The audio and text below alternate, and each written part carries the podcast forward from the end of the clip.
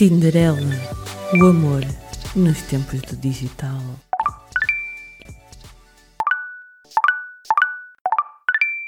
Boa noite, Tinderelas e Tinderalhos deste nosso Porto e Portugal. Bem-vindos à segunda temporada do Tinderela, o amor nos tempos do digital. E convosco, a apresentar este episódio, Miss Lolita Von Teese e eu, Miss Carolina Von Sweet Trap. A apresentar este programa com uma frequência semanal, todas as sextas-feiras às 23 horas na Rádio Portuense. Tenho de fazer um disclaimer muito importante. Este é um programa para adultos, poderá ser usada linguagem imprópria e, quiçá, algum calão. E outro disclaimer também de grande relevância. Se têm baixa autoestima, não utilizem o Tinder ou outra app de online dating.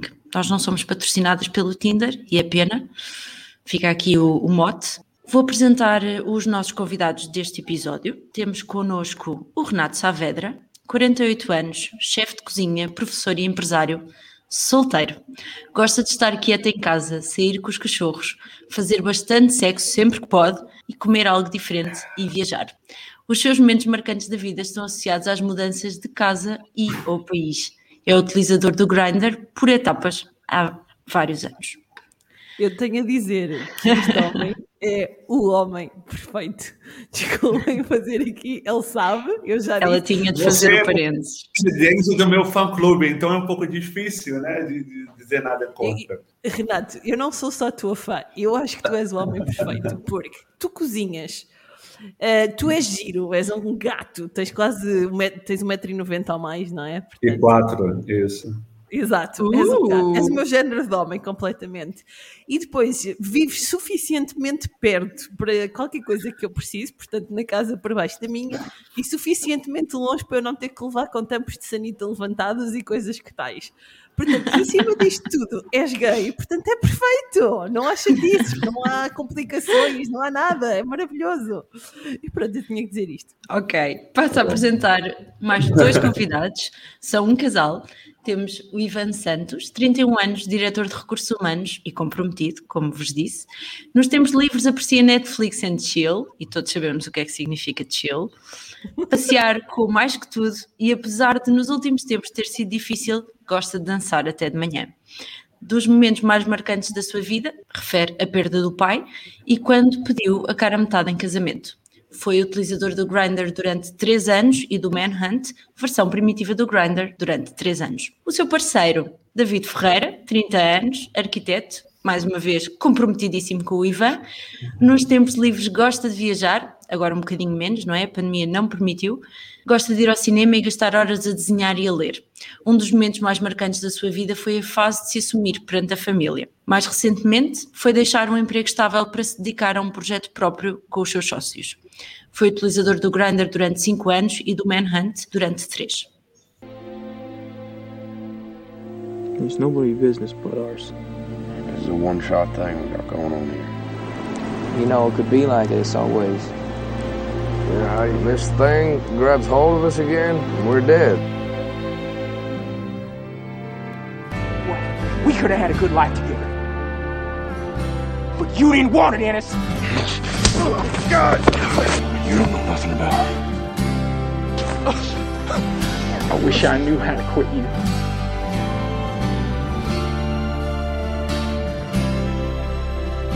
Sometimes I miss you so much I can hardly stand it.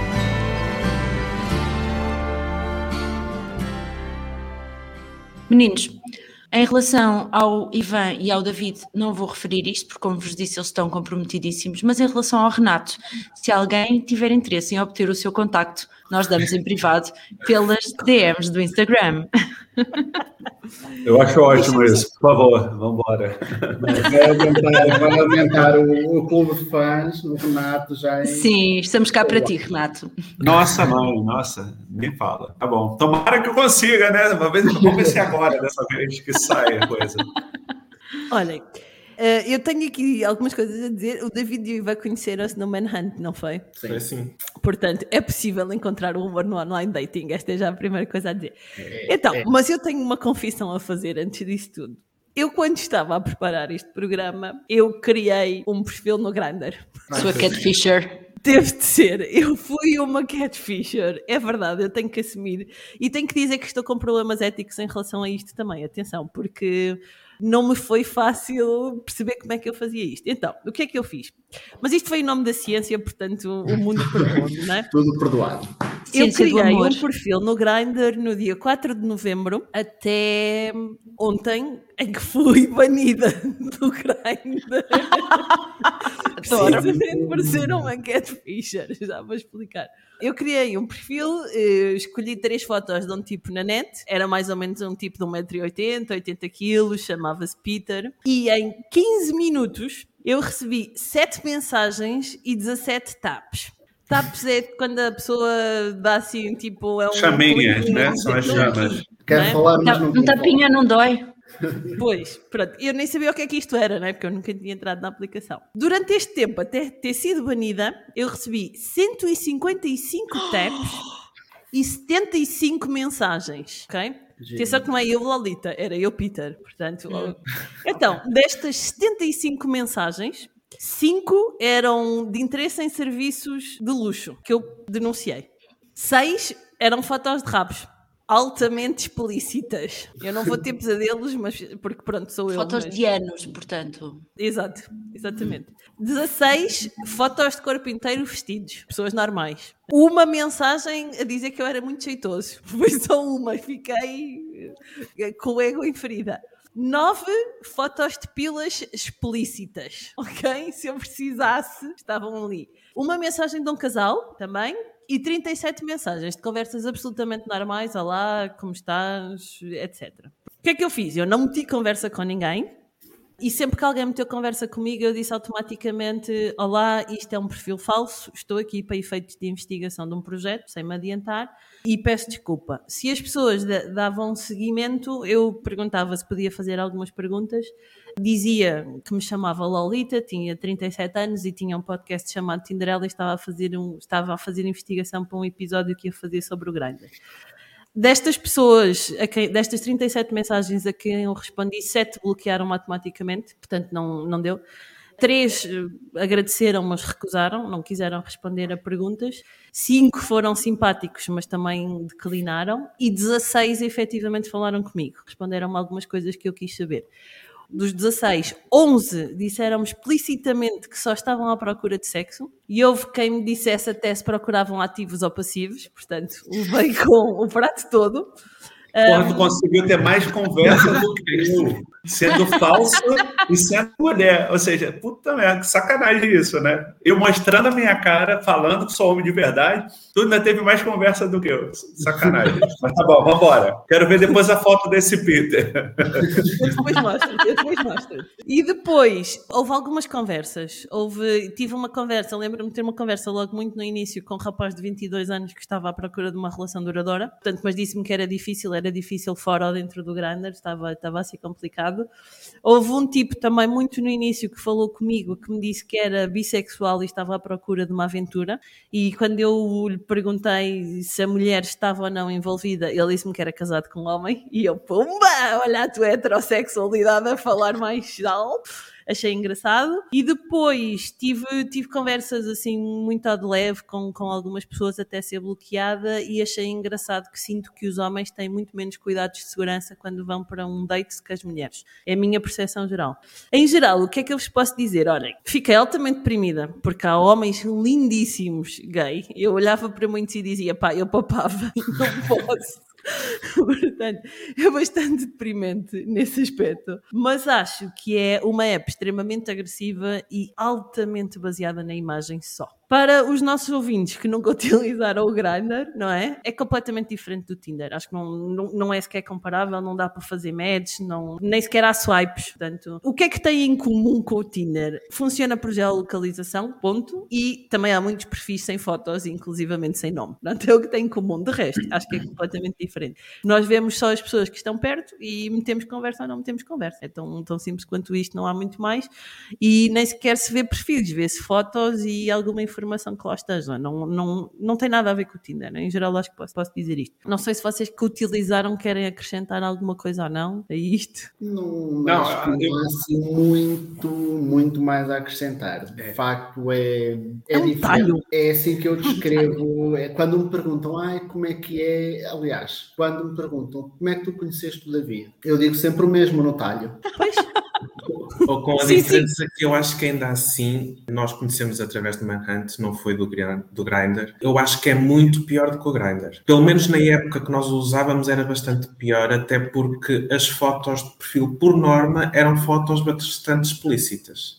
Não eram fotos de cara ou de corpo ou de alguém vestido, costumavam ser muito mais explícitas. Neste momento não faço ideia se ainda é assim ou não. É, Eu, na minha época, quando comecei a usar esses aplicativos, há 1900 antigamente, começou com o Gaydar. Antigamente era o Gaydar. Depois é que veio o Manhunt, depois começaram a surgir os aplicativos no telefone, porque antigamente era só pelo computador, pela internet e tudo mais. E era realmente isso. Fotos muito, muito explícitas. O Tinder é igual ao Badu, é igual a todos os- esses outros aplicativos que são mais limitados, é mais explícito, né? Ou seja, tem um pouco mais de pudor. Tanto o Scruff como o Grindr, né? É, é muito mais. Por que, que eu coloquei no meu perfil de apresentação para vocês? Disse que eu entrava por etapas, né? Pelo fato de que cansa. Gera uma dependência, é uma merda, porque gera uma dependência. Ao mesmo tempo, você não quer ver, mas você fica na curiosidade, porque, assim, eu tô com meu telefone aqui, meu telemóvel aqui. Eu não entrei, então eu não recebo mensagens. Mas a, a partir do momento que eu entro no aplicativo, nem que seja só para entrar, ele automaticamente me geolocaliza. Então eu começo a blu, blu, blu, blu, blu, blu, receber mensagem uma atrás da outra, como se eu tivesse com a página ativa, entende? E óbvio, onde eu estou, eu já conheço toda a macacada que mora aqui em volta. Entende? Então, não tem muita curiosidade para ver nada novo, porque você acaba conhecendo as mesmas pessoas. Então, e ninguém me interessa. Então, acaba que eu não entro aqui, sabe? Eu entro quando eu vou para algum outro lugar, quando eu fui de férias para o Brasil, eu tentei entrar lá, valeu até a pena, entendeu? Porque eu aproveitei a viagem.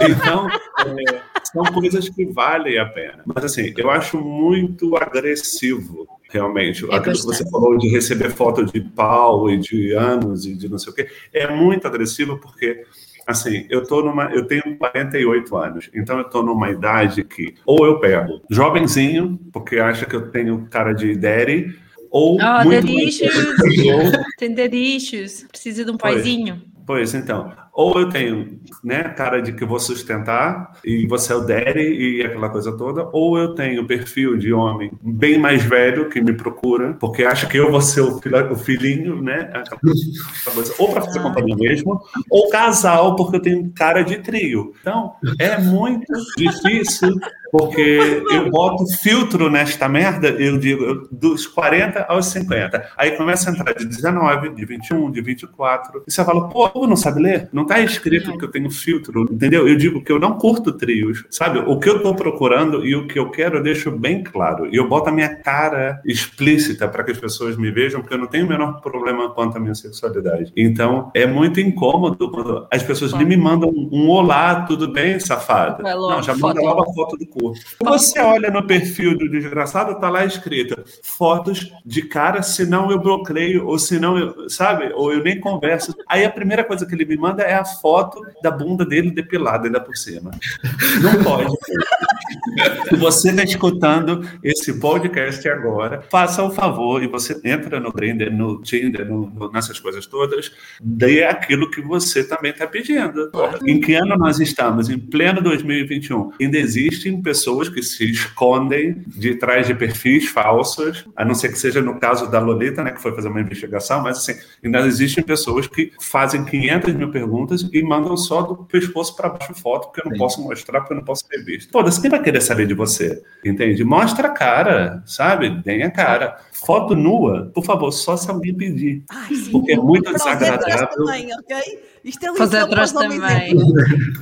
Não, pois Eu, é. eu- mas assim, eu tenho a confessar, eu nunca fiz catfish no Grindr, mas o meu melhor amigo é gay. Muitos dos nossos programas de domingo à noite era estarmos deitados na cama dele, eu a fazer swipes no Tinder e ele a brincar com o Grindr. Sendo que o meu telefone estava sem som e na realidade eu não recebia assim tantas notificações e o dele estava sempre plup, e eu às tantas passava-me. E muitas vezes era corrida de casa dele porque ele, ele começava a ficar assim nervoso e eu dizia-lhe: Vais receber alguém, não vais? E ele: Sim, está aqui daqui a um quarto de hora. Eu, ok, vou- vou-me embora. Pronto, nós, tínhamos, nós temos esta relação, era tudo bem. Em nome da Queca, qualquer um de nós vai embora, sem stress, amigo não empata a Queca. E portanto ele, ele mostrava muita coisa do Grindr. E eu lembro-me que ele, houve uma altura que ele não tinha foto, tinha só hum, uma foto do pescoço para baixo de fato. E ele tinha tanta interação, tanta interação que eu pensava assim: bolas, eu dou tudo de mim no Tinder. Salve seja, não tenho nenhuma foto nua. Eu dou tudo de mim no Tinder, dou a minha cara, dou tudo e tenho um terço das interações que tu tens e tu tens esses gajos aí logo, tipo, logo foto de pila, logo foto de rabo. E ele assim, sim, mas isto é uma. E ele dizia mesmo, isto é uma app para queca. Portanto, eu não estou à procura de encontrar o amor da minha vida aqui. Portanto, eles estão aqui, passam aqui à porta e eu digo sobe. É basicamente isto que acontece. E pode acontecer. Eu já namorei com uma pessoa, com um cara que eu conheci no início da pandemia. Assim, era meu vizinho, um cara, a gente é amigo até hoje. A gente até tentou ter um relacionamento mais estável, a coisa funcionou algumas vezes, mas não deu porque não tinha que dar, né? Mas, assim, é legal. Eu não vou dizer que eu não tenha conhecido gente legal. Ah, né? sim, Ninguém- ele também conheceu. Vale a Sim, pena. sim. Mas, por critério de seleção, obviamente, entra pelos olhos. E aí depois a gente começa a conversar. Porque é, é geral do mundo, é tudo muito mais prático, é tudo mais fácil. Não é que seja só fútil, né? Mas é que ficou tudo muito mais prático. Então, porra, eu vejo a foto, né? Ah, pô, o cara é um gato. Vou mandar uma mensagem. Oi, tudo bem? Legal. O pior de tudo, o que mais me deixa estressado e deprimido é quando você vê a foto do cara e aí depois você pede uma nova foto e não tem nada a ver com aquela foto do perfil.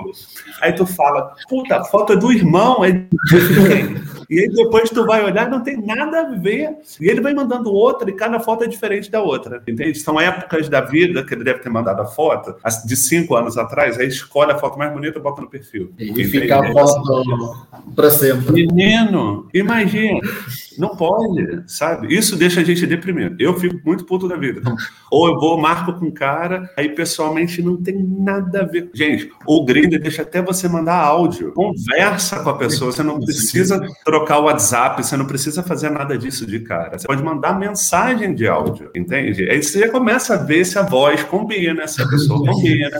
É lógico, é tudo uma formação de feeling. E aí você vai ver se rola ou não, Sim. entende? E outra, marca para um café. A não ser que seja o top do top, que tu olha e fala, não, aquilo ali vale a pena investir, aí tu marca o encontro. Mas eu, por norma, ultimamente, só marco um café primeiro, um passeio no parque, entende? Se o meu cachorro rosna, se as minhas cadelas já rosnam, eu já sei que é sinal de que não vale a pena, vambora. Instante, isso é verdade.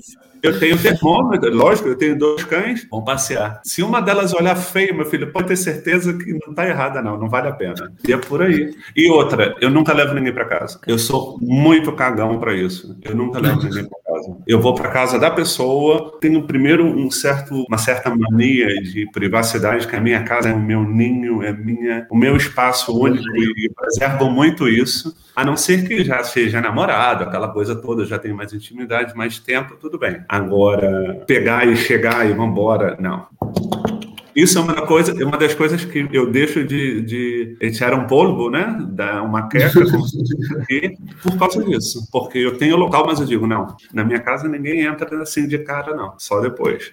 E eu queria muito encontrar alguém, ter a sorte que o Ivan e o Davi tiveram de conhecer alguém. Olha, né, vou pegar nessa deixa, Renato, que é precisamente para que eles nos contem um bocadinho da história, como é que eles conheceram. Vocês foram ao talho comprar carne. Não é assim. Não foi muito diferente do que se calhar a generalidade das experiências que tu tiveste no Grindr foram. Nós é que depois acabámos por ter mais interações pessoais. É assim. Vamos lá então contar E a história, lindo. contar a história direitinha. Então contei a O história de ficou loucamente apaixonado por mim quando me viu, é inegável. É um, já tivemos esta conversa várias vezes. Várias. Mas atenção, desde que começamos a falar até ao primeiro encontro, Passou-se deu-me imenso tempo. deu duas tampas e passou quase meio ano. Ou seja, a coisa ao início não estava a correr assim muito bem. Ele tinha muito receio, era um bocado como o Renato. Tinha assim algum receio e levar pessoas a casa e assim. Foi assim uma situação diferente. Era novinho, tinha 22 anos. Depois, lá marcámos o, o dito encontro, só que pronto, não foi para um café,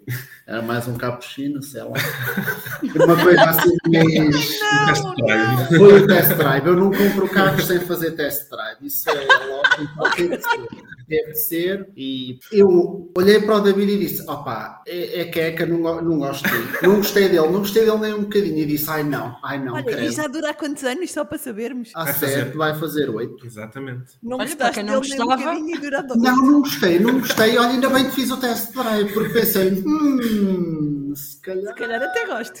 até vai ter de ser. E depois acabamos por ir falando, sempre sem, sem se forçar muito, porque isso depois também é o, é o outro problema, e no mundo gay isso acontece muito. Que é o às vezes quer-se forçar as coisas. Por exemplo, quando, quando utilizava Grindr e assim, havia muita gente que dizia logo explicitamente: procuro marido, procuro namorado. Não, não me parece uma boa ideia de começar às vezes uma conversa. Vamos construindo, vai-se falando. Eu e o. David falamos quase durante um ano até decidirmos efetivamente que ia avançar algo mais do que. Do que isso. Eu mudei-me para a casa do David antes de namorarmos. Que era para ver Sério? como é que a coisa corria, a ver se valia mesmo ou a pena. Não, mudaste para casa, já namorávamos para aí há um mês. Não Já. foi antes. Ah, pois. Outra história direito. Pois já. Então, o, o problema é, depois isto no mundo gay acontece muito, é, é tudo mais fácil. E o Os homens são mais simples, efetivamente. É, e o Renato usa o Grindr, sabe perfeitamente que uma pessoa abre a aplicação e se quiser ter um encontro dali a 5, 10, 15 minutos, fácil, fácil. E há variedade e há escolha, porque não sei se é receio de se comprometer, acredito que possa ser um bocadinho que, ai, vou comer o mesmo para o resto da minha vida. Ó, gente, é, preciso ter imaginação.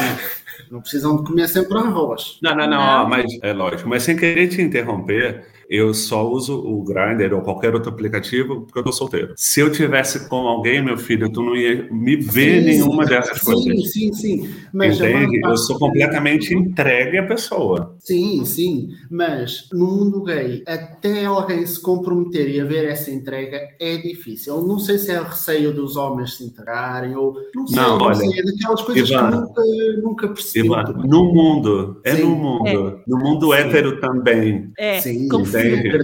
No mundo Confirmo. hétero também. Eu acho que vocês, mulheres aí, a dona Carolina e a dona Lolita, podem confirmar, porque hoje é, é Confirmar. assim, ó. Não gostou, passa. Outro passa, Descartável. outro Tudo passa. descartável. Exato. Tipo prato de É, plástico. não, é não perder tempo, sabe? É, é muito fácil hoje em dia, é muito fácil. Não só para o homem, e não só para o homem gay, sim, ou para o homem hétero, para a mulher também. Hoje as coisas estão muito mais fáceis para todos. Mas também acredito que possa ser porque as pessoas tiraram um bocado o intuito das aplicações do, do para o que elas serviam, que era ligar as pessoas, as pessoas conhecerem-se, então começaram a usar aquilo, é olha, sei que naquela aplicação é para isto, é para ir dar uma queca, de vez em quando e está. Por isso que quando, quando é que conheceste Deixa-me- talho, no talho. Deixem-me deixem fazer-vos aqui uma pergunta que vem no, no seguimento do que vocês estavam a dizer. Vocês acham que esta sensação de, de descartável que existe tanto entre os heteros como os homossexuais, acho que aí é completamente igual. Vocês acham que o descartável vem do online dating? Ou seja, facilitou o online dating, veio facilitar a que os relacionamentos fossem descartáveis, a que as pessoas fossem descartáveis? Sim. Eu acho que sim, porque as pessoas acabam por se esconder atrás de um ecrã, seja de computador, Ok. seja de E telemóvel. não é só isso. Estás a falar com este, com aquele perfil. Não gostas daquele, vais para o perfil do lado. Não, não é, por exemplo, como estando num café que tens de ir à procura de outra pessoa que te agrade mais, em que está, uma, por exemplo, uma multidão. É um bocado por aí. É tudo, está logo tudo ali. E, por exemplo, no Grindr, às vezes, e no Manhunt que era, estava logo às vezes tudo à mostra. E se não está, as pessoas enviam. Exato. Acham que, acham que sofremos de aborrecimento crónico?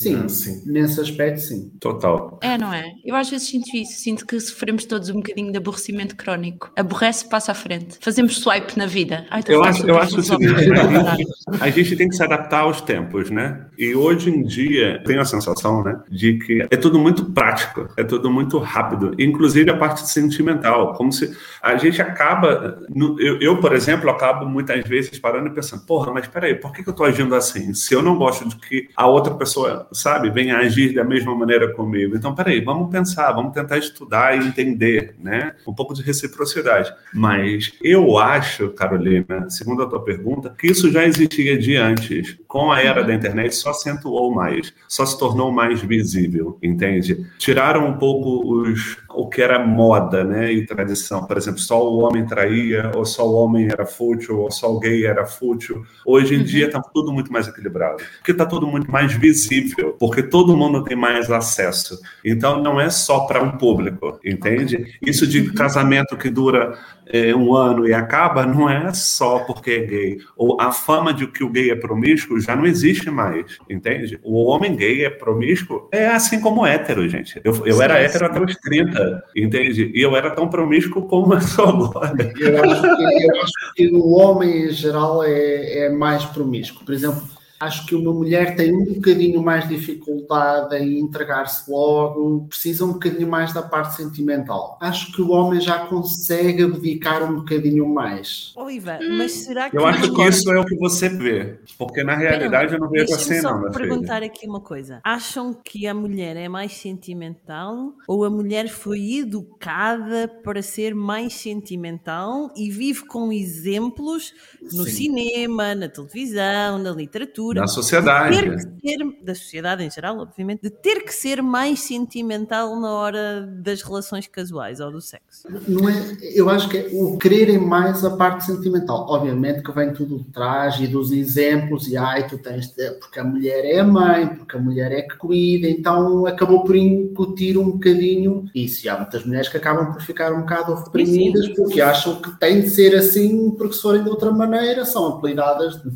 de porcas e por aí fora, não é?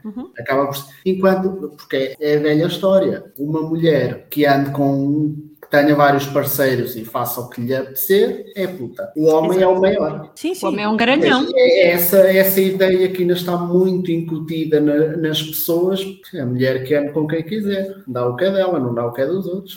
Eu acho que uma das vantagens destas questões das aplicações e dos sites, se calhar, pode ser precisamente essa desmistificação de que a mulher tem que ficar em casa, da mulher tem que ter um parceiro e o homem pode, por assim dizer, ter as que quiser e quando quiser e no momento como quiser. Mas isso vai se perdendo já, né? Isso está se perdendo já com o tempo, e cada vez mais. sim, sim. Infelizmente, ainda tem muita gente que está parada no tempo, né? E acha que não, mulher é para ficar em casa, cuidar da família, e enquanto o homem trabalha, e não admite que uma mulher ganhe mais, etc, etc. Isso vai mudando, e graças a Deus vai mudando. né? Eu não sei se eu vou estar vivo ainda para ver quando toda essa mudança acontecer, mas talvez na geração dos meus netos possa. Nem acredito dos, de filhos, porque eu nem tenho filhos, mas se eu tivesse, eu não acredito que em 20 anos isso vai estar mudado. Eu acredito Eu- que ainda vai levar um pouco mais de que, tempo. eu acho que a comunidade homossexual, e aqui eu falo mais de homens do que de mulheres, eu acho que há um, há um estereótipo, e, e vocês falavam disso, há o estereótipo da promiscuidade, que eu acho que, que isso foi muito. hum, Pronto, quando se começou a falar mais de, de homossexualidade no masculino,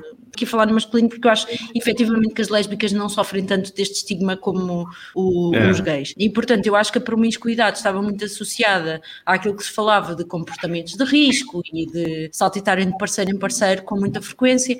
Eu não acho que neste momento os gays sejam mais promíscuos que os heteros. Eu acho que é exatamente igual, sinceramente, da minha experiência. Eu tenho muitos amigos homossexuais e eu sou hetero e, portanto, posso falar assim dos dois lados desta forma. Eu acho que a promiscuidade é exatamente igual e, portanto, não sei se vocês concordam, mas Sim. que neste momento Sabe qual é o problema, Carolina? Uma observação em relação a isso. Existe, vamos ver do ponto de vista do, do homem hétero e do homem gay, né? Da promiscuidade dos dois lados.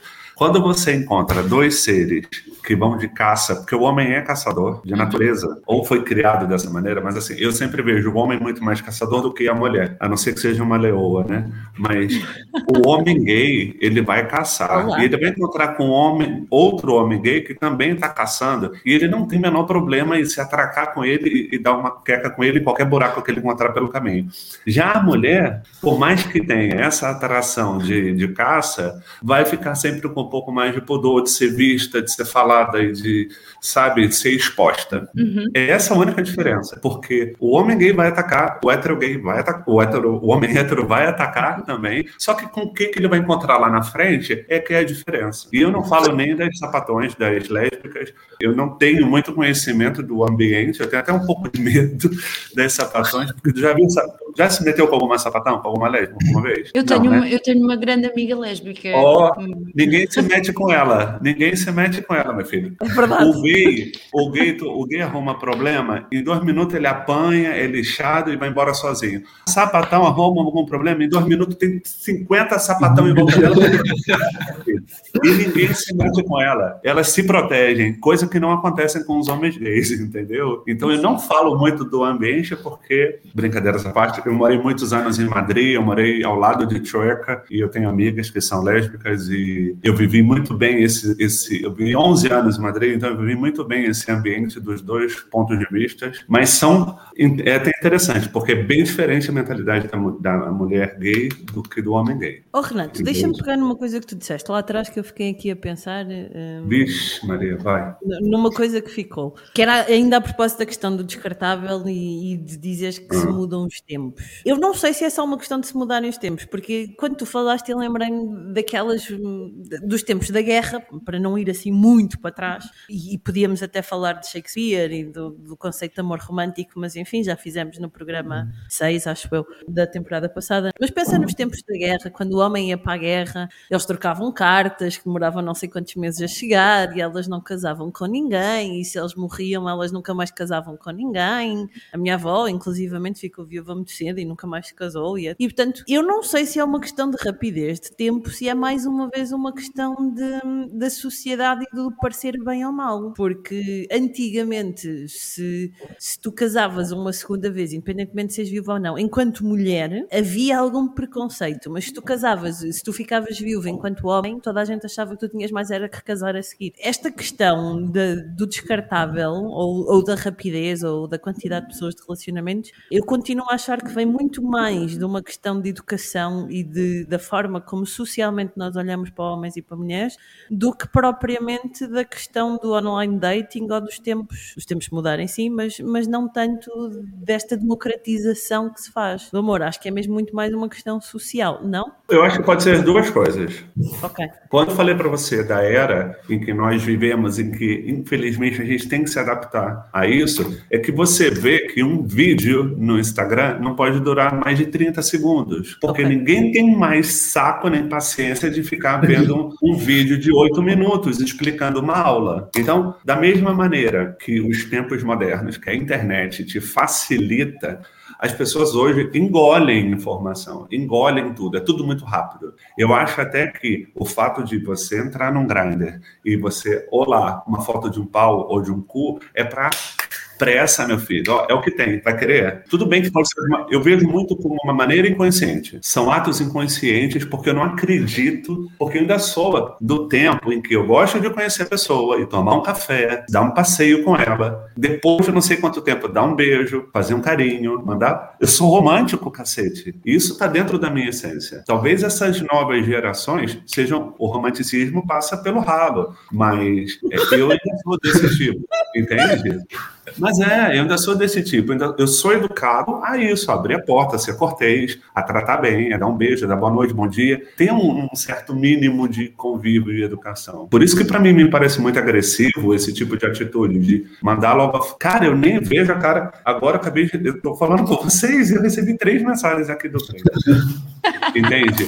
Eu, não vou nem fa- eu- tenho até vergonha de comentar, por quê? O que- um manda uma foto de uma estátua, aí fala: Oi, tudo bem? Tem foto? Porra, não manda foto, mas me pede foto. Aí outro não me pede foto nua, mas não manda foto nude. Tem nudes? A primeira coisa que pergunta, por quê? Pra botar no albinho de coleção, de piroca? Só pode, né? Só pode. Porque para que é foto nude? Nem dá bom dia, nem boa tarde, nem nada. Aí você olha, eu tô a, um tá a cento e tantos quilômetros, tá lá na Espanha, lá longe. Eu queria tomar um café com você. Eu falei, ah, manda passagem que eu vou aí te ver. Porra, as pessoas, sabe? É muito, tem muita coisa sem sentido. Eu volto a dizer, eu conheci gente legal, mas me dá muita preguiça, muita preguiça. Eu já instalei e desinstalei. Se eu tivesse que pagar para instalar o Grindr, eu não tinha. Porque Eu eu, já percebo, como mulher hetero, eu partilho desse teu sentimento de preguiça. A Lioa aqui neste grupo é a Lolita, não sou eu. Eu sou a, a bicha preguiça. Eu sou a bicha preguiça. Eu gosto da caça, confesso, é verdade. Sim, sim, a Lioa é ela completamente. Eu. Epá, sair de casa, pentear-me. Hum, isso me apetece. Eu gostava de vos perguntar uma coisa. De que forma, se é que isto para vocês vos faz sentido, de que forma é que o Grindr é diferente dos anúncios dos classificados de antigamente? Lembram-se aqueles anúncios? Normalmente no são mulheres, jornal, não é? né? Pela foto. é. Sim, o rabinho da mulher e as mamocas e tal. Imaginem que existia a secção hetero e a secção homossexual e de que forma é que o Grindr é diferente disso? Esse- olha, eu posso responder. É, por acaso é uma história, acaba por ser engraçado que uma altura conheci um, um senhor já quase 50 anos, através de amigos comuns, e ele decidiu partilhar uma história exatamente sobre isso, sobre o encontro que teve através dos classificados e comparou com o como é agora com, com Grindr e aplicações. E a coisa que, que ele descreveu foi consegue confiar mais através de uma aplicação, porque nos classificados ele lembra-se que telefonou, disse, a pessoa que atendeu do outro lado disse-lhe para ir ter a um hotel às X horas e ele diz, eu ia apavorado porque eu não fazia ideia, sabia que tinha falado com um homem, não sabia mais, não sabia como era, nada, enquanto que as aplicações já depende, consegues ver logo tudo. Às vezes só não vês os vinhos se eles não deixarem, porque quase dá em algumas fotos, creio.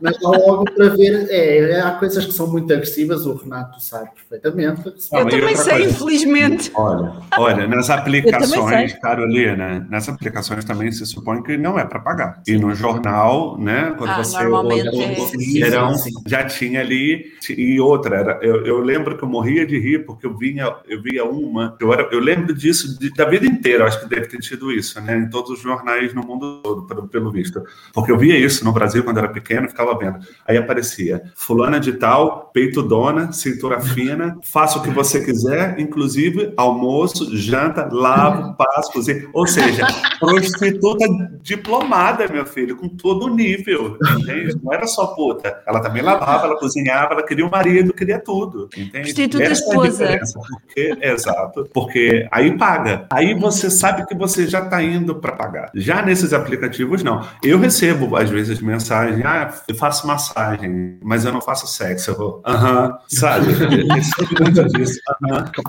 eu tenho cara de rico Disclaimer: gente. sexo não é só penetração. Quem tá escutando não tá vendo, mas eu tenho cara de rico. Ninguém sabe que eu tô na merda, mas eu tenho cara de rico. Então, ninguém olha, manda ver as fotos, eu tô rindo, tô bem penteado, aquela coisa toda, né? Vamos dar um golpe no velho. Mas, ó, não é por aí. O golpe tá aí, né? Cai quem quer. É por quem quer. Já diz a música. Vocês É por trouxeram aí para mesmo. cima da mesa uma coisa interessante, que é, que é esta questão da, da segurança, não é? O Iva, quando estava a contar esta história, estava-me a lembrar desta questão de, de alguma forma, as apps de online dating conseguem te dar uma sensação de mais segurança. O Tinder e o Bumble, por exemplo, têm a opção de verificação de perfis, com, as questões biométricas, que é toda uma outra discussão que vamos ter num programa, talvez só numa terceira temporada, nesta acho que já não vamos conseguir fazer, que é como é que esses teus dados depois são preservados, onde é que está a ética da biométrica, pronto, outra discussão. Mas a verdade é que de alguma forma, não sei se o Grindr tem isto, eu não explorei o suficiente, eu fiz só mesmo uma experiência. Não. A última Mas- vez que eu usei, não. Eu também tenho ideia que não. Eu também acho que não.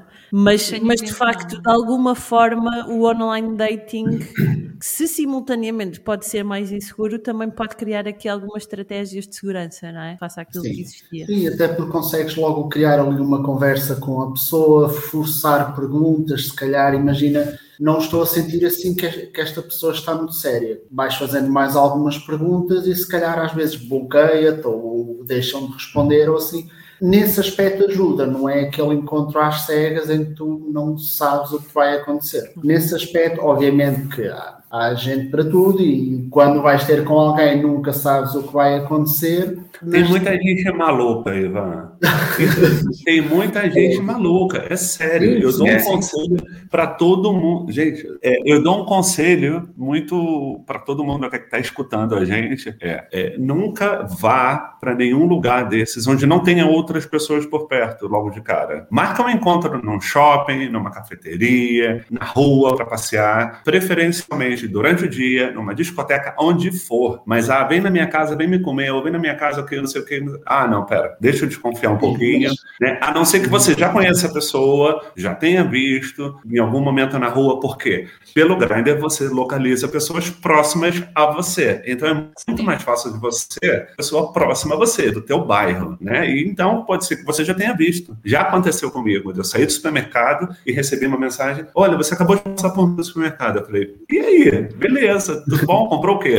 Sabe? E, e aí esperei a pessoa, e aí ela saiu, a gente conversou e tudo, e não rolou nada. Mas assim, lugares pobres, tá cheio de louco em tudo quanto é lugar. E na internet tá muito cheio de gente doida. Então tem que ter muito cuidado quanto a isso. Não deixem de fazer sexo, não deixem de sair, não fiquem com medo e paranoicos. Mas tenham cuidado. pode É. parecer assim um bocado excessivo, mas acaba por ser um bocado, um bocado por aí, que é utilizadores do Grindr que estejam a ouvir, tenham cuidado. Tenham porque o mundo Claro. está assim de uma vez. Eu posso dizer, o David, a primeira vez que nos encontramos, eu fui ter ao prédio da frente, porque ele me disse a morada exata, disse-me a morada do prédio da frente. Era o mesmo. Não, legal, legal. Ou seja, é, é aquela coisa, Deixa-me vê-lo da janela, deixa-me ver se gosto do que vejo. Pode parecer uma coisa assim estranha, mas quem utiliza o Grindr, que é o quem não façam assim pequenas coisas, não deem logo tudo, porque se derem tudo, às vezes pode correr mal. A nossa experiência também foi um bocadinho diferente, porque a primeira vez que nós estivemos juntos também, mas a primeira vez que nós estivemos juntos pessoalmente, nós já tínhamos alguns meses de interação online, já nos tínhamos eh, visto no é Skype, já tínhamos falado, Ah, sabíamos que éramos pessoas É reais. diferente. Tínhamos É diferente. É já havia uma certa intimidade. Sim. Sim. Claro, claro. É diferente, sim. Eu, eu disse várias vezes a este, este meu melhor amigo que eu vos referi, eu disse-lhe várias vezes, eu um dia, tu não vais deixar de me responder às mensagens e eu venho aqui bater à tua porta e tu estás morto, estripado aí na cama, de certeza. Que Tu recebes, tanto, tu recebes tanta gente aqui em casa, de certeza, vai-te calhar uma fava dessas um dia, mas não calhou, pronto, ele está vivo ainda. Bom. Eu gosto que digas ainda. Deixem-me retomar aqui esta questão da, de como o Grindr é democrático para tudo, não é? Para estalar os dedos e aparecer de sexo em casa. Acham que. É verdade. É tipo, Acham que de alguma Uber. forma o Grindr e estas aplicações de online dating também vieram democratizar o sexo, já sabemos, mas também o amor para a comunidade gay? Acham que é mais fácil encontrar o amor e uma relação duradoura Não. desde que temos. não, Não? não, Eu acho que é mais, é, torna-se mais difícil. Porque até decidis por alguém, ui, é como levas a criança a uma loja de doces. Há muita coisa para escolher. Diz-lhe para escolher só um. Quanto tempo é que vai lá? Adoro essa perspectiva. Aquilo- aquilo Adoro. É chupa-chupa. Adoro. Nunca Ai, tinha ouvido ninguém dizer uma coisa tão honesta. Eu acho que tornou muito mais difícil porque as, as relações deixaram de ser tão interpessoais e acaba por ser só sexo. Eu não Coitadinho sei. que ainda é, está encalhado deve saber isso. não, sabe, eu acho o seguinte: é, o que é teu é teu, entende? É só mais uma opção. O que é teu a ti virá. Ainda Exatamente. estou à espera, Renato. Eu ainda estou à espera. Ah, eu também. Eu Eu, não desisti. Eu não desisti. Mas eu acho assim, o que é teu é teu. Esses aplicativos não significa significa que você não vai encontrar alguém legal em algum momento, porque não necessariamente tem que ser para sempre. Sim, sim, é verdade. né? Ou seja, eu já encontrei pessoas legais que eu tive histórias com elas, mas que duraram um pouco, mas que já estava totalmente off aplicativo, entendeu? O aplicativo foi só uma parte, isso faz parte da consequência. vida. Isso faz parte da vida. Esses Foi uma momentos, consequência. essas- Não deu certo porque a gente não deu certo. O aplicativo só ajudou. Eu acho que é por aí. Sim, É, obviamente que você encontra muita história estranha e sem bom, da preguiça mesmo. Da, assim, eu- eu- outro dia eu conheci um cara e ele, ah, poxa, vem aqui em casa, não sei o que, a gente já estava se falando há um tempo. E eu fui de férias, voltei de férias, ele disse, não, vem aqui em casa, vem aqui em casa, a gente trocou WhatsApp, conversa, blá, blá, blá, blá, blá, blá. Vou na casa dele, dá 10 minutos, ele, olha, tu tem que ir embora correndo. Falei, oi? O que aconteceu? Não, meu namorado tá chegando. Falei, oi? Namorado? Que porra é essa? Você não era solteiro? Não, não, tô namorando, não sei o quê, mas eu não queria perder a oportunidade. Eu falei, ah, vai se fuder. Deu uma raiva, bicho, sabe? Mas, mas, E eu já tava pelado, Ivan. Tivesse trabalho. dito antes de eu tirar a roupa, porra, sabe? Ou antes de eu ir pra casa dele. Ou vem, porque meu namorado vai chegar daqui a meia hora, vamos conversar, vamos fazer alguma coisa. Tá bem, eu vou preparado. Ou nem vou, mas me dá muita raiva, bicho. Eu já. E aí, o que eu faço agora? Eu saio correndo. E ainda saí correndo, eu botei a roupa correndo, desci a escada enquanto o cara tava subindo de elevador. Olha a situação. Olha a situação. Que filme. Né? E depois eu vi a foto do cara, dava até para rolar um trio. Mas eu falei, não, não é assim não. Não é tão fácil assim não. Porra, sacanagem, bicho. mas torna, acaba por tornar mais difícil o criar relações, nem que seja de amizade, por exemplo. Porquê? Imagina, eu conheço o David, eu estou a falar com o David, ainda não há nada em concreto, somos amigos, mas se calhar continuo a ir à aplicação e continuo a falar com este, e se calhar vai alguém que até, até enche mais o olho. Só o olho, porque depois pode ser uma bosta de pessoa isso depois é com o tempo que se descobre. Ou seja, o apli- os aplicativos fazem, eu acho que fazem com que seja um bocadinho mais difícil chegar a esse ponto, ao ponto das pessoas se quererem entregar, quererem efetivamente ver se há um futuro, se há o que quer que seja, porque estão a conhecer alguém, mas continuam a conhecer outros alguém. Ou seja, não, é Mas isso não- só acontece se você não encontra a pessoa certa que te chame a atenção naquele momento. Tudo bem, mas- mas vais sempre pensar, e se aquela pessoa que eu mandei a mensagem ainda não me responder, que até me agrada me responder, e vais sempre deitar o olho Ah, assim à não. aplicação a ver. hum,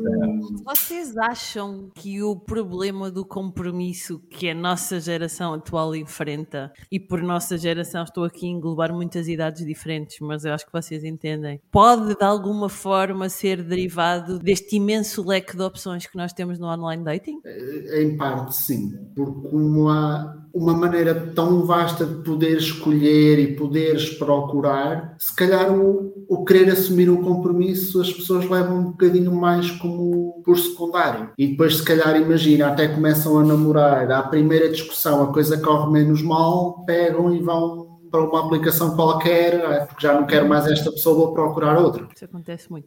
Deixa-me contar o episódio das minhas histórias, dos meus dates, não é? Porque isto serve é para eu contar coisas que me acontecem nos dates. A Lioa vai contar a sua história. Eu há duas semanas, vai fazer amanhã duas semanas, tive um date, um dos dates mais intensos dos meus 37 anos de vida, com tipo de Lisboa. E eu só tive um date com tipo de Lisboa porque ele era seguro e eu sabia que à partida não ia acontecer nada, porque eu não estou à procura de sexo fácil e, portanto, uma relação à distância também não dá para mim. Mas a verdade é que ele mexeu comigo e o date foi, foi muito engraçado. Ele disse-me uma coisa que nunca ninguém me tinha dito, que eu guardei no álbumzinho de bons dates do Tinder, que é tu és outra liga. E, portanto, aquilo afogou-me o ego. Nós tivemos um date, foi, foi muito bom, durou cerca de duas horas, foi, foi mesmo fixe, conversámos imenso, descobrimos que tínhamos uma amiga em comum em Lisboa. Foi engraçado. A verdade é que se abriu uma porta e nós continuámos a falar e tivemos dois dias bastante intensos a seguir. E, pá, a conversa começou a escalar e a determinado ponto eu disse-lhe: Olha, eu não estou à procura de, de uma relação casual nem de sexo e, portanto, vamos ou mudamos o rumo da conversa ou ficamos ah, por aqui, porque senão vamos, vamos ter que ter uma conversa sobre o que é que vamos ser a seguir sair ainda antes de sequer termos outro date. E, e isto foi um corte automático. Eu disse-lhe aquilo e ele sumiu, nunca mais falou. Tipo, quer dizer, falou mais duas ou três coisas, mas uma cena muito, muito a despachar. E eu a seguir disse: Olha, não sei o que é que aconteceu, claramente não queres continuar a conversa. E eu já percebi que não vale a pena, portanto, espero que tudo corra bem. Beijinhos. Portanto, sim, és capaz de ter alguma razão nisso. Vamos acabar com uma última pergunta. Quando é que perceberam que eram gays? Que idade é que tinham? Houve assim um momento tchanã em que receberam o postal ou foi progressivo ou sempre souberam? Ai, que raio de pergunta. É, é, é assim, Eu, é eu acho que eu sempre fui gay, só que eu só saí do armário aos 30. Eu é uma Entende? pergunta que sempre achei um bocado estranho responder, porque acaba por ser um bocado desde sempre. Não há assim um momento específico que te consiga dizer, olha, foi mais ou menos nesta altura. Alguma vez te sentiste atraído por mulheres? Já, Eu já tive um relacionamento com mulheres. Ou melhor, eu já quase, eu já praticamente fui casado. Mas já tive essa fase. A, a questão do perceber-se quando. ter a noção de se é gay ou não, não consigo precisar uma idade. Eu acho que é quando se começa talvez a pensar na sexualidade. E no meu caso específico. e no meu caso específico tendia para ambos os lados, por assim dizer. Agora, aquela certeza de que sentia-me feliz ou realizado, ou sentia-me bem comigo mesmo, com um homem, provavelmente terá sido quando saí de casa e fui para a faculdade e deixei de ter aquela nuvem negra da minha família por volta, à minha volta e pude ser um bocadinho mais aquilo que eu sabia que era. Por isso a mim Eu acho que a gente, a gente, a gente descobre, a gente descobre que é gay na época da escola. Porque você é o que você é e os amiguinhos são os que te entregam. E fala, ah, viado, lá vai aquela bicha, lá vai aquele viado. aí tu fala de você e tu fala, tá falando comigo. Então tem algo né, de diferente aí. E aí você começa a perceber que tem alguma coisa diferente. Porque você cresce como qualquer outra criança normal, né? Normal, entre aspas, né? Como se diz. Mas você cresce como qualquer outra pessoa. Só que ah, os teus modos, a tua maneira de pensar e de vestir e de atuar é que te entregam. Porque eu Renato, acho que eu no teu caso, no teu caso que nos disseste que sempre foste gay e que sempre te Não, eu, sentiste gay. eu sempre me senti diferente. Eu sempre soube Ok, que eu era. mas foste casado com uma mulher. Eu tive um relacionamento por um tempo, tive namoradas, namoradas, mas eu sempre eh, tive atração pelos meus amigos, mas era uma atração de carinho. Eu sempre fui muito carente. Então eu sempre eu cresci num edifício, eh, um edifício de 11 andares no centro do Rio, onde éramos muitos da mesma idade e a gente se dava todo mundo muito bem. Eu vivi uma, uma infância, uma adolescência, digamos assim, com um grupo muito legal que sempre me aceitou do jeito que eu era e que não me discriminava e que não estava nem aí para mim nesse sentido, entende? Se eu era homem, sim, se eu era sim. gay, se eu era macaco ou elefante, eles estavam comigo. Então eu cresci dentro de um apoio muito legal e tive namoradas, e tive relacionamentos, praticamente me casei até que começou a, a surgir certas situações que eu falei, porra, peraí, tem algo errado. Eu fui morar fora na época, fui morar nos Estados Unidos. Eu tive um, eu trabalhava num bar, numa, num restaurante, que à noite tinha música, tinha bar e tudo. A gente saiu dali, eu e os, os waiters, a galera toda que trabalhava na sala, na cozinha, fomos para casa de uns amigos para comer, para ficar lá, passar a noite, o final de semana. E aí bebe aqui, bebe ali, meu filho, o garoto aqui não tem resistência para álcool. Quando vê um dos, um dos meus amigos já estava me pegando, me jogando na parede, me beijando. Ainda bem que era o mais bonito, graças a Deus. eu não assim? Porra, o cara, eu lembro disso até hoje do Kevin. O Kevin tinha, era igual ao Elvis Presley, só que louro. Então tu imagina que espetáculo. Eu lembro disso e eu lembro de eu ter acordado na cama de um deles, já sabendo, sei lá, o que, que aconteceu naquela noite. Aí que eu percebi, porra, tem algo aí, né? E eu gostei, e eu comecei a descobrir isso dentro de mim, mas ao mesmo tempo me revelou, é, me deu um, um baque muito grande. Eu fiquei um ano sem me relacionar com ninguém, e aí foi quando eu resolvi assumir para minha família e tudo mais. E falei, não, peraí, vamos pesquisar e vamos, vamos ver, vamos deixar acontecer. E eu fui deixando acontecer. Depois disso, eu tive um outro relacionamento com uma menina menina, mas não deu certo. E aí eu conheci um outro cara que foi super carinhoso, super educado, super gente boa. Eu tive sorte. O meu início, digamos assim, na, na minha vida como gay, de experiência sexual foi boa. Eu tive sorte, porque eu peguei pessoas que tiveram um cuidado comigo, porque eu sempre fui muito bom, eu sempre fui um cara bom. O que vocês estão vendo aqui nesse bate-papo sou eu no meu dia a dia. Então eu sempre fui muito é, bom com as pessoas, muito sincero, muito aberto e às vezes ingênuo. E naquela época, meu filho, com 20 e poucos anos, tu é, era bobo, sabe? Fui passado para trás, aquelas coisas todas, né? Mas eu tive sorte. E, mas eu sempre achei que eu fui gay, sempre. E quando eu falei para minha mãe, ela falou: É, eu já sabia, sabe? Todo mundo já sabia. E a gente não nasce, a gente estreia, entende? O gay, quando nasce, já nasce chorando diferente. Já olha, ah, esse menino é viado. não tem jeito, sabe? Tenta disfarçar, mas não tem jeito. Sim, há muitos que tentam disfarçar, mas não dá. É aquele olhar e. Hum, cheira gay. Cheira gay. Não, não há volta lá. Não há volta lá. Nota-se. É, ou uma pessoa vai na rua olhando assim de lado para alguém, hum, tu jogas na mesma equipa que eu. É por aí, é por aí. Queridíssimos, muito obrigada por terem estado aqui connosco neste programa a, a desvendarem-nos os segredos do lado de lá, completamente do lá. Queria-vos agradecer uh, ter, terem estado aqui a contar-nos as vossas experiências e a vossa visão sobre o mundo dos homens completamente não masculino e sobre este talho que é o Grindr, na verdade.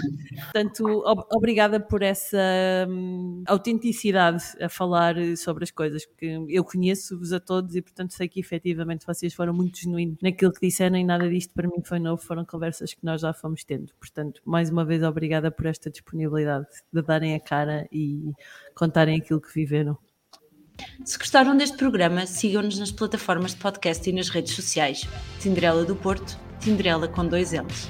Ajudem-nos a crescer e a espalhar a palavra do online dating. Sugiram este podcast aos vossos amigos e amigas que estão ativamente no online dating. No próximo programa, vamos falar do amor no feminino, o amor lésbico. Até lá! Espero que nos próximos dias possam finalmente encontrar o amor no online dating, mas principalmente na vida lá fora. Até para a semana.